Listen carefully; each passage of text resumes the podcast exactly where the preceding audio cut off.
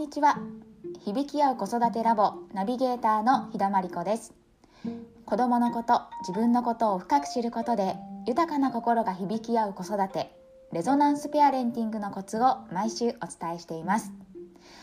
え今回はラボのメンバーである木村明子さんと一緒にお話ししました。最近お誕生日から生まれてきた目的やその人の性質を知る本を読んでいるという話題から子供との相性について話が広がりました。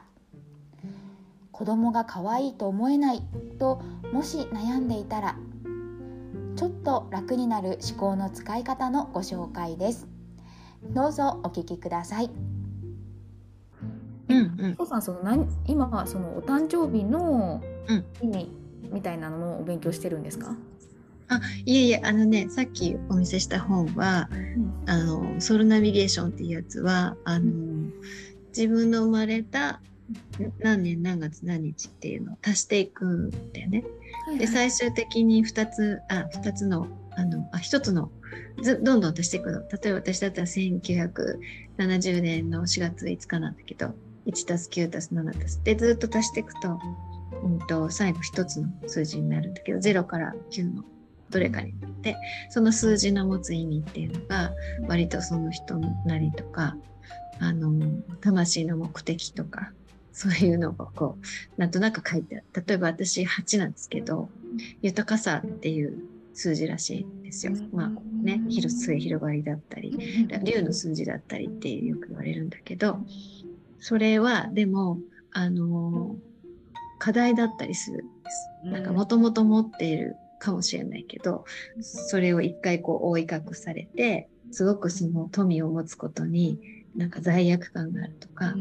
でそれを克服していった時に本当はもともとその数字のこう資質があるからあのその人その人のなりっていうのなんかもともとの持っているそれを発揮して使っていけるみたいな、うん、なんかそういうふうに書いてあってなんかすごい衝撃的。これどこで買ったんだっけな。で、結構家族見たりして、あのー、面白かったです。やっぱりこう、まあ、自分もそうやってね、そこをめがけて、この、あの両親のところに多分、で、この星回りで、私はここで生まれるみたいに決めてきたのかなとか、そうなのかなって、でもそういうことも受け入れてみると、あの、自分の中の気持ちが変わるなっていう段階なんだけど、それが自分で分かるとねまたすごい変わるでしょうね。うん、私を選んだんだっていう、うん、なんか確固たるなんだろう分かるみたいな感覚。あなるほど。あのなんだろうな。だから自分もこの環境とこの両親とこの場所を選んでこの星回りでこのお誕生日を選んで生まれてきたしでお母さんからしても子供がそうやって私を選んで生まれてきてくれた。っていう風な感覚になればなんか全て肯定ですよね。その今このシチュエーションに対して。うん、うん、そうなれると確かにその後のこう言動とか何かこう見えてくる世界観とかって随分変わるんだなって思いますね。ちょっとした星占いとかそういう数比とかもちょっとね知ってみるとっていうか情報として入ってくるとこう子育てにの時になんかこうちょっと悩、まあ、子育てじゃなくて夫婦関係とかなんかちょっと悩んでる時ってそういうのをこうちょっと取り入れるとこう転換だったり、ガス抜きできたりとか。うんうんうん。ね、確かにあのどうしても人間って自分のこう育ってきた家庭のフィルターを通してこう人を見たりとか現状を見たりとかっていう風にしちゃいがちじゃないですか。でもなるべくそのフィルターを取ってありのままのその人とか状況を見た時にまた何かこう違うあの選択とかができていくよねっていう話の中で、まあ、そういうこうなんだろうな自分の内面をこう見てありのままでちゃんと捉えようってするのも一つだけど、うん、こういうなんだろう数秘術とか、うん、あの誕生日からの占いとか、まあ、そういうのをこう見てその人のなんかこう素質誕生日から見れる素質みたいなのを客観的にこう捉えってあげると自分はこういう素質があるんだっていうのをなんかこう新しい情報として客観的にこう受け止められるし相手のこともちょっと客観的に自分のフィルター以外のところから見れるからそれはすごいなんかこう相手をありのままに捉えるためのいい刺激というか、うん、いいツールになるんじゃないかなって、うん、思いますね。うん、ねそうだよね、その愛するとかこの子すごい可愛いと思うとかってどうしても思えないっていうケース聞いたことがあるし実際に私の周りもいるし、それは基地だったと思うんだけどその時にそのそういうなんか数比みたいな彼女その時は何だったかな忘れちゃったけどだその資質みたいなねその子のあのこういう資質があって自分はこういう資質があってっていうのを知った時にすごく納得がいった。これは合わないに決まってるじゃんって。なんかふって安心できたっていうかわからないことにぐるぐるしなくて済んだ。わからないことが前提だったっていうのが分かって、で楽になったっていうような。だからそれはそのあの自分の中にはなかった情報を入れたことですごく楽になったんだっていうのをちょっと読んだことがうん、客観的にそれこそありのままに捉えようとした時に、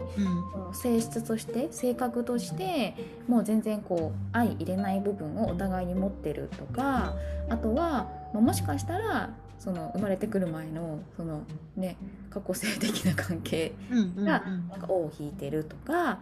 そういうことがなんかある可能性があるから本当はその無理って思ってなんかそれも当たり前の状況なんだけどでも観念的に親は子供が可愛いと思って当たり前みたいなところに縛られちゃうと余計に苦しくなって、で子供のことをなんかこう見ようより見ようとできなくなっちゃうっていうか。うまくこう子供とより関われなくなっちゃうのかなって。その、ね、もう当たり前って思ったらきっとなんかじゃあその状況で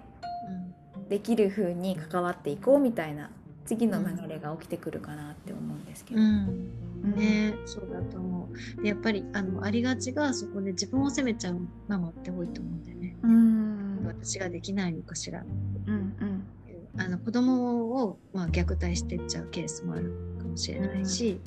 うん、あの自分を責めてすごい罪悪感に苛まれてどうして他のママたちはできるのに私はできないのっていうところに入っちゃう時もあるから、ね、うん、そうですね。それはだからそうじゃなくてじゃあそのねあの全然違う者同士が親子になったら何をするためにじゃないけどどうしてこのね関係になれたんだろうって視点変えられるとね、やっぱり異質なものからは化学反応は起きる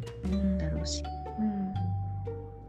うんそうですよね、うん、さっきあきこさんもおっしゃったみたいにそもそもあの子供も自分を選んで生まれてきてるし誕生日も全部決めて親も選んできてるっていうのの視点に立ってみた時にそれでなおかつこの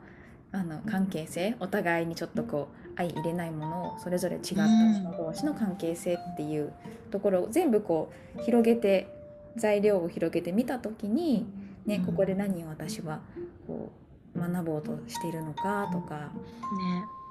ね、そういうこともより深く感じ取れそうな気がしますね。うん。だからだからねなんか帰結しちゃうと、子供を持ってる子供を持ってる人生を体験してるのならすごいラッキーなんだなって思っちゃったの。まあ自分一人でもいいんだけどやっぱり得られるものとか学ぶこととかなんか成長ポイントはもう満載なんだなって。そうですね。